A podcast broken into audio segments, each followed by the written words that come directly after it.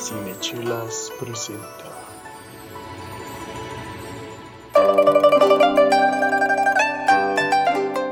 No podemos preocuparnos de lo que ya fue, tenemos que pensar en el ahora. Monje Jackson. Bienvenidos al tercer episodio de este análisis de Avatar, un episodio a la vez. Yo soy Charlie Acevedo Y yo soy Karina Mejía. y el día de hoy, como pues es el tercer episodio, vamos a analizar el tercer episodio de esta serie que nos encanta y nos sigue encantando, que se llama Avatar, la leyenda de Aang. Y más específicamente, el episodio se llama El Templo del Aire del Sur. Y pues para quien no haya visto aún, o sea, si ya llegaste a este episodio y aún no has visto la serie, ahora sí que páralo todo, vete a Netflix y ponte a verla. Ahora sí como que es tarea de todos los días. Porque si no la ves, no le vas a entender. Y si no nos entiendes, pues vas a creer que somos un par de locos aquí hablando a lo tonto, ¿no? Pero, o sea, sí, sí vela para que todo lo que te digamos te haga sentido, porque pues hay cosas que la palabra no alcanza a describir y nos gustaría muchísimo que nos acompañaras eh, episodio a episodio, apreciando en full, así como en todo su esplendor, el gran mundo que Man- Michael Dante Di Martino y, Y- Brian Konietzko. Brian Konietzko crearon y, y que vale muchísimo la pena que tú también puedas apreciar. Y bueno, nos encontramos ante el episodio que yo me atrevo a decir el, el primero, que es crudo, porque, bueno, para empezar, la trama ahonda en que Ang y sus amigos llegan a, pues, el hogar de, de Ang después de tantos años. El templo El del Templo aire del del, Sur. Y yo creo que este es el primer episodio, no quiero decir real, pero yo sí me atrevo a decir real, porque los primeros dos, como ya habíamos mencionado, son un duplo que se complementa perfecto uno con el otro y que son como la intro- introducción a- al, al mundo, a la trama, a los personajes. Pero este, este episodio en específico tiene tanto contenido así, podemos hablar tanto, tanto de lo que nos muestra este episodio, porque empieza, empieza a revelar el pasado de Zuko, empieza a hablar de qué le pasó a, a los nómades aire, o sea, son muchas cosas las que nos presentan porque es como meter muchísima información para hacer un poquito más ligeros, yo siento, los siguientes episodios. Y, y se puede hablar muchísimo de este episodio. Yo creo que tanto en lo que nos muestran a nivel historia como en los recursos visuales que presentan aquí, yo creo que consagran el estilo en toda la serie. Y bueno, como decía, eh, son el equipo del Avatar llegando al templo por primera vez. Es a Sokka y Katara por primera vez en un lugar que no es su casa, en algo totalmente distinto a su casa. Y se encuentran con esta estructura gigante en un lugar que está imposible alcanzar porque solo los nómades aéreos podrían, o sea, solo se puede llegar volando, básicamente. Y ah, por el otro lado, paralelo, es la primera vez que vemos una narración paralela del equipo del Avatar y de Zuko. Vemos a Zuko que se que aparcan en un, En un muelle ajá. ajá, y se encuentran a otro personaje importante esta temporada que es el almirante Sao. ¿Quién es esta persona? Bueno, almirante, creo que ahí no es almirante todavía. Bueno, primero le dicen comandante y él dice así como Ajá. capitán Sao, o sea, así como ya estoy en un rango mayor, ¿no? Y eso nos da, nos da a conocer al, a un villano más allá de Zuko, o sea, que tiene, que sí está en otro plano, y que incluso nos da, no sé, se, se me hace muy interesante que en los últimos dos episodios Zuko era el villano base, pero ahora lo sien- siento más que la sombra. Hay un el- villano del villano. Exactamente, o sea, y desde eso se trata su, su arco de la historia, que digo, a este momento sabemos que Zuko sabe que ya volvió el avatar, pero nadie más lo sabe. Solamente lo, este, lo, lo saben muy pocas personas. Entonces, eh, Pues Sao- básicamente Ajá. su tripulación, su tío y él saben que el avatar regresó o que está vivo, ¿no? Porque Exacto. durante todo este tiempo se había creído que había muerto junto con los demás eh, nómades aires, que precisamente es la segunda revelación de este episodio, ¿no? Cuando Ang llega a los vestigios, ahora sí como a las ruinas Las ruinas, del templo del aire del sur, que era pues su casa original, pues se encuentra con un panorama muy distinto al que él recordaba incluso lo narra, ah, pues aquí había bisontes voladores y había lemurs y todas estas eh, cosas como muy cotidianas y que llenaban de vida al templo del aire del sur. Y empieza a tener memorias de ello, ¿no? Así como flashbacks a los momentos con su familia, que eran esa comunidad de monjes. Y tiene esta escena muy... Ah, muy personal. Muy personal con su mentor, que era el monje Yatso. Eh, yo, yo me atrevería a decir que era como su papá. Que no, bueno, en la, en la cultura de los monjes creo que no hay así como definiciones de mamá, papá, tío, primo. Es como una comunidad. Exacto. Todos, todos son familia de alguna manera, pero eh, el monje Yatso sí era como esta figura paterna de Angie. Como una especie de guía, ¿no? una especie de mentor.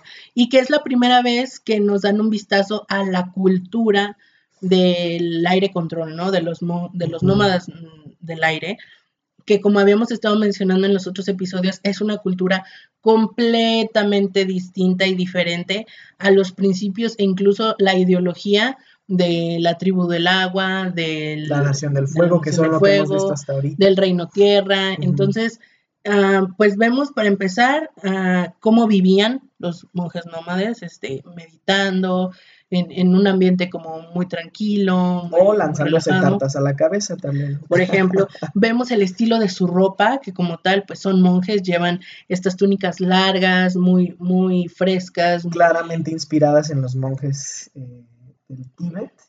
Eh, Incluso los colores. Lama, Gyatso, su nombre viene de este, Tenzin Gyatso, que, Tenzin, Tenzin que es el nombre real del Dalai Lama.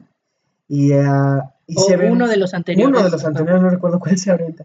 Ve, y bueno, se, se, ven claramente esas referencias ahí en la estética de los... Los, colores naranjas que ya habíamos mencionado antes y que precisamente este episodio que habla de los nómades aires empieza con un sol inmensamente esplendoroso. Es la primera escena del capítulo y es todo naranja. Yo creo que es como una introducción a lo que vamos a ver en este episodio. Y de hecho es el, único capítulo de toda la serie que el título comienza en un plano, o sea, con un plano de fondo.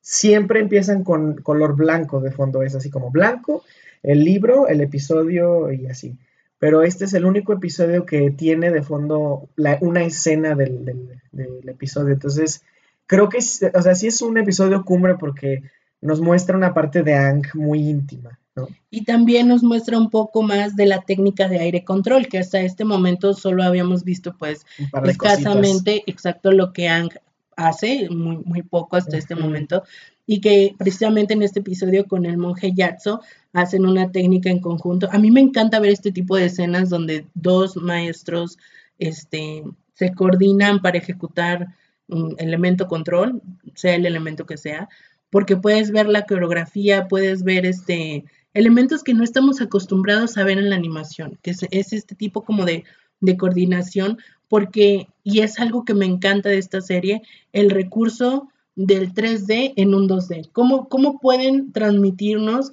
la, la, parte física de un brazo moviéndose, de un puño este, alcanzando su extensión en, en un, pues ahora sí que en un display 2D, porque pues Avatar Está animación 2D, tradicional, estilo japonés. Pero es tan detallada y, usa recursos como tan, tan puntuales que logras ver la tridimensionalidad de los objetos y específicamente de los movimientos, que creo que es lo que hace y, y la destaca de cualquier otra serie que trate temas similares, porque al momento de que hacen una patada o o lanzan un, puñetazo, puedes ver los músculos del personaje moviéndose y no lo ves así como estirando el brazo, no, realmente alcanzas a ver cómo se estira, cómo... Creo, creo que eso es algo que a mí me encanta y que se ve súper, súper bien y, y, lo destaco muchísimo de este episodio. El enfrentamiento entre Zuko y el Capitán Sao. Es un ritual que en la Nación del Fuego se llama Agnikai, que no recuerdo en qué idioma se quiere decir batalla y fuego, batalla de calor, algo así. Y es es, digo, como son dos historias paralelas, eh, a mí me, me, parece increíble que de repente esta furia del príncipe Zuko la vemos concentrada por primera vez después de tres capítulos para derrotar a esta persona. ¿Cómo sucede? El, Capitán Sao está sospechando que él sabe algo respecto al avatar y para eso eh, secretamente entrevista, hace que su gente entreviste a la tripulación de Zuko y se dan cuenta que realmente le están escondiendo lo más importante para la Nación del Fuego ahorita es que el avatar está vivo y que es el único que se puede interponer ante los planes de la Nación del Fuego. Entonces, eh, Zuko lo reta, por ahí hay un, guiño hacia el pasado donde su tío Airo le dice, recuerda la última vez que retaste a un, a un maestro, ajá. y eh, hacen un pequeño close-up a su cicatriz. Vamos a dejar eso ahí, continuemos con el Agni Kai que es, eh, de, entrada parece como, sí, una, una procesión, ¿no? Tiene como sus, sus poses propias, están todos de espalda, me suena incluso como esta, a este duelo de, este, de pistolas que se hacían, no sé, pero en realidad se ponen a lanzarse bolas de fuego y se van acercando poco a poco, y uh, de repente se ve que Sao es muy, muy furioso al momento de, de atacar, pero Zuko logra logra ponerse de pie. Gracias a los consejos, del, tío Airo. del tío Airo. exacto. Y ah, es una escena muy, muy padre. Y que este, hasta este momento habíamos visto al tío Airo simplemente como el acompañante de Zuko. En este episodio se nos revela una cosa muy importante del tío Airo, gran héroe de la Nación del Fuego. Es decir, el tío Airo es una personalidad en la Nación del Fuego. O sea, no es, el, no es como el fulano cualquiera ahí que se atravesó, no. O sea, es un general reconocido, héroe de la Nación del Fuego. No se nos ha dicho este, hasta este momento qué hizo, cómo se ganó ese reconocimiento, pero sabemos que es el capitán, el capitán Sao se le cuadra y, o sea, a lo mejor sí tiene su pique con Zuko, pero con el general Airo es como general, mis respetos, y, y, pone su línea, ¿no? O sea, sabe hasta dónde. Y eso nos demuestra también. Al final de la pelea, cuando Zuko gana, eh, decide no terminar. Se supone que la Agni tiene que terminar en muerte, aparentemente. Pero este, al momento de que Zuko lo deja vivir, se da la vuelta y a Sao en su maña trata de atacar de nuevo, a eh, dando, Zuko dando su espalda a, Sao, lo ataca. Airo interviene y, es, y, es, y nos muestra una fase muy interesante de ese personaje, que es el tío Airo su habilidad, en, el fuego en, el fuego control, o sea, y cómo Sao no decidió ni siquiera moverse un poco más para enfrentarse al, tío Aero. o sea, el tío Aero interviene y dice que, o sea, sabe que es hasta aquí, no, no se puede sublevar. Y creo que nos muestra un aspecto muy importante y, que va a tener mucha relevancia en episodios posteriores, la situación jerárquica que existe en la Nación del Fuego. O sea, hay niveles y los niveles se respetan. Te caiga bien o no te caiga bien, Zuko sabe que su rango es inferior al del Capitán Sao. Siendo un príncipe desterrado. Siendo el príncipe del reino, o sea, de la nación del fuego. O sea, cualquiera diría, pues obviamente que el príncipe es mucho más importante que cualquier capitán que se atraviesa por ahí, ¿no? El estado en el que está Zuko en este momento, y es también información que se nos revela aquí, es exiliado, lleva años en el mar. Tres lleva, años. Lleva tres años en el mar. O sea, su, su, posición está bien. Y también Zuko revela información importante.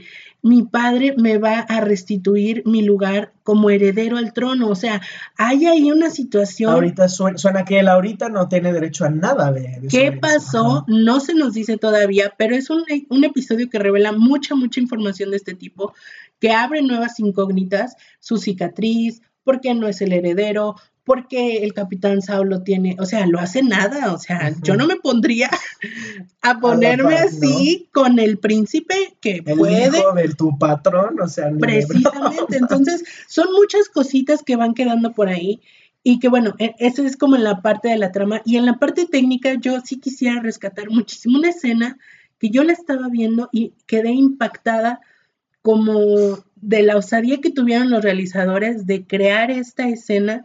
Es específicamente un traveling que hacen precisamente en el Hatnikai, cuando se ve la cara del capitán Sao de frente y luego van de perfil. Y luego tenemos otra escena en donde están las manos de él y va, la ah, cámara va siguiendo al pie y podemos ver cómo mueve las manos como para hacer un escudo. fuego, sí, es una escena que yo dije, wow, o sea, y a eso me refería. De hecho, yo de chico me sentía haciendo eso así a través de Porque puedes sentir, o sea, cuando ves ese tipo de animación, ese tipo de escenas, esa narrativa en los encuadres, el movimiento de la cámara, puedes sentir, y es a lo que me refería en mi comentario anterior, la parte física de, la técnica de hacer un, un, elemento control, ¿no? O sea, creo que por eso es tan buena esta serie y por eso pegó tanto, porque pues moverse, cualquier objeto se puede mover, pero la manera en que nos muestran los movimientos en esta serie, creo que es lo que hace que resalte tanto y que se destaque tanto el ámbito físico, o sea, las patadas, eh, los brincos, el los contraste humano, elementos mágicos. Sí, sí, sí.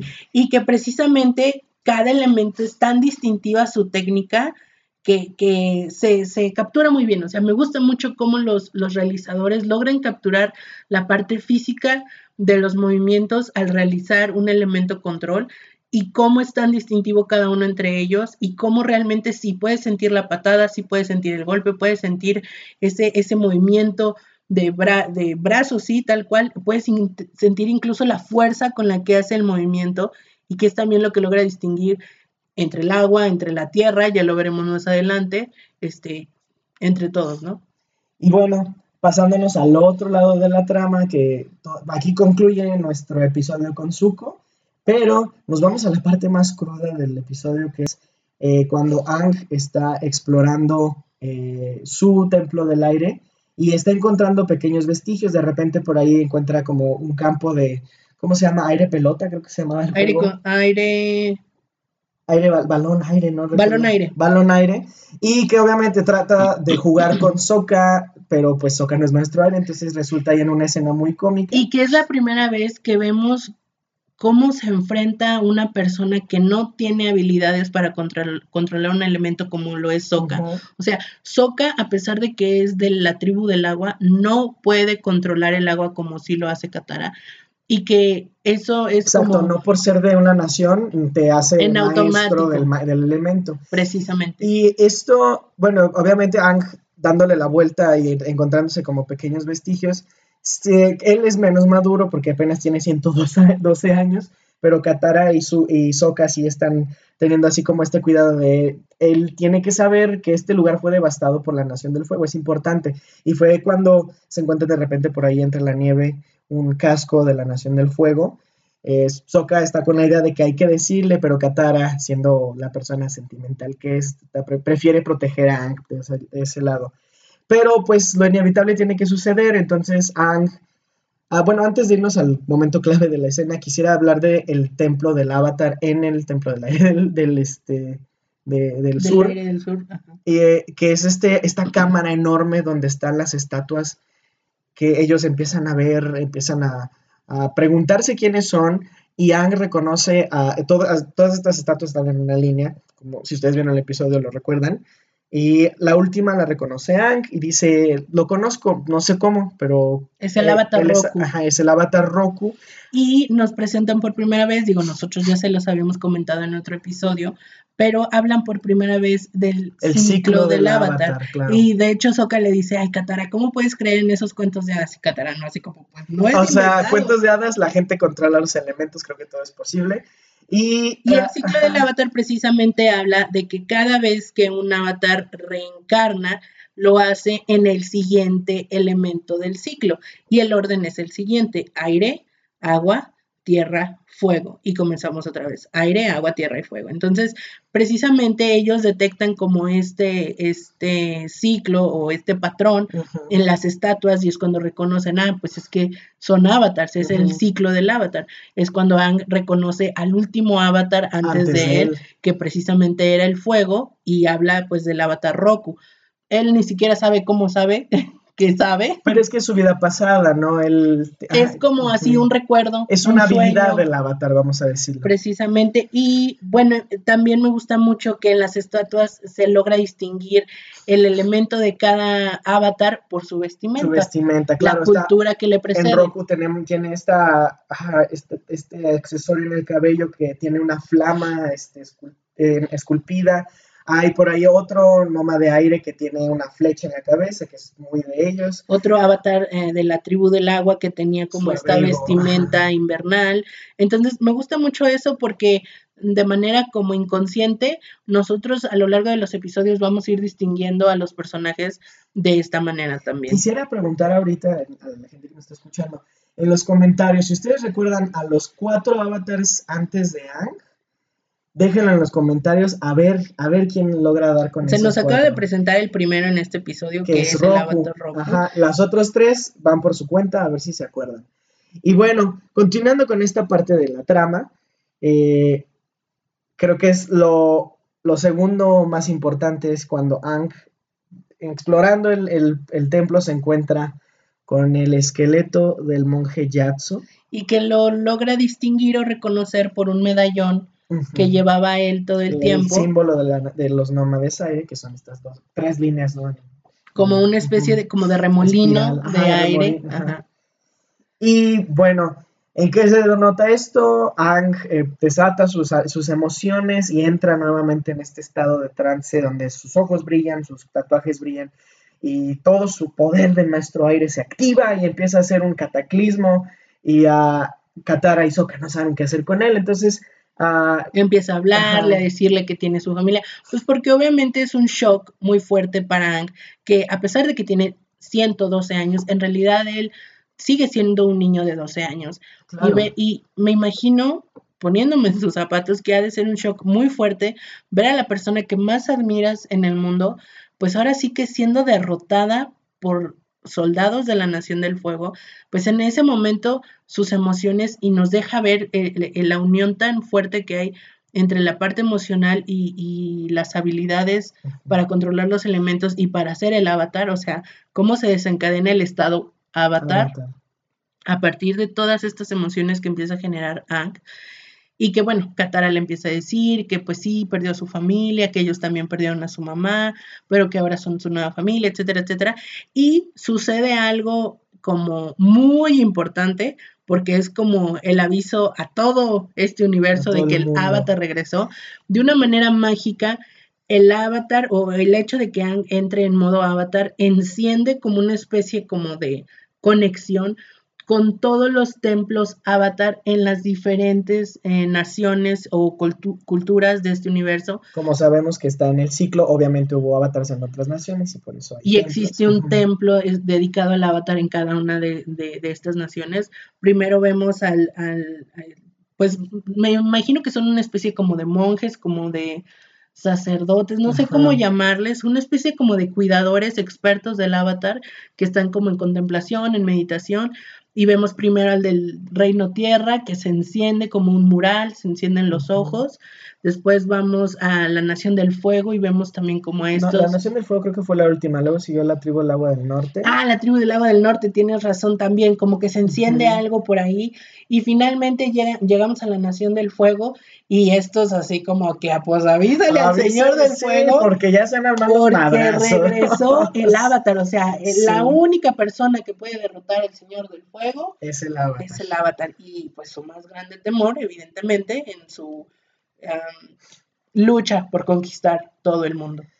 Y bueno, para concluir con esta, esta parte, segunda parte más importante, porque la primera ya te la cuento en un momento, es que tenemos a los dos personajes, eh, al que se supone que es nuestro villano y al que se supone que es nuestro héroe, eh, obteniendo al, eh, poquito de eso que les hace falta, que es Azuko, control, y a Ang algo de, libertad emocional, algo de, poder sacar la furia que lleva adentro. Y bueno, al final del episodio, al final y a la mitad del episodio, es la primera vez que vemos a un personaje que a mí se me hace muy importante en esta serie, que es Momo. ¿Por qué?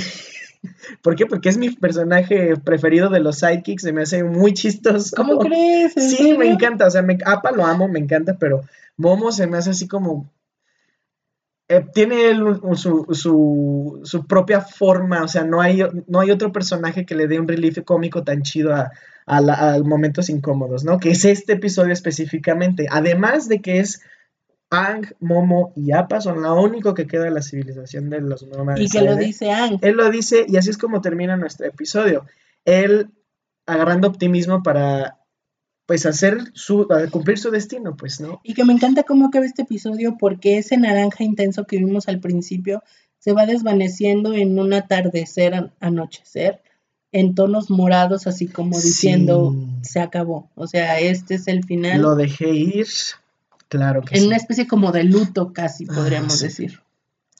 Y bueno, pues vámonos a referencias eh, culturales dentro del episodio.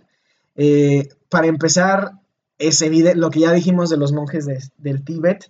Y estos templos en, montañas son tan propios de esa cultura.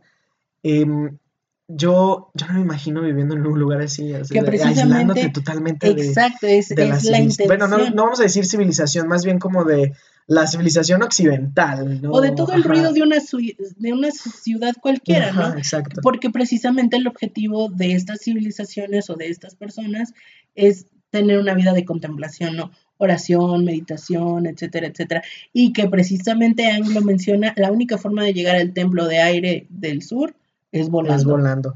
Él no se imaginaba cómo fue que los maestros del fuego llegaron allá, pero...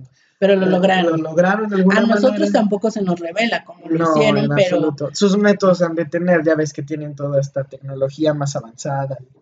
Y bueno, eh, ya habíamos mencionado a, bueno, que Yatso está inspirado en el Dalai Lama, que fue o es, no estoy seguro todavía.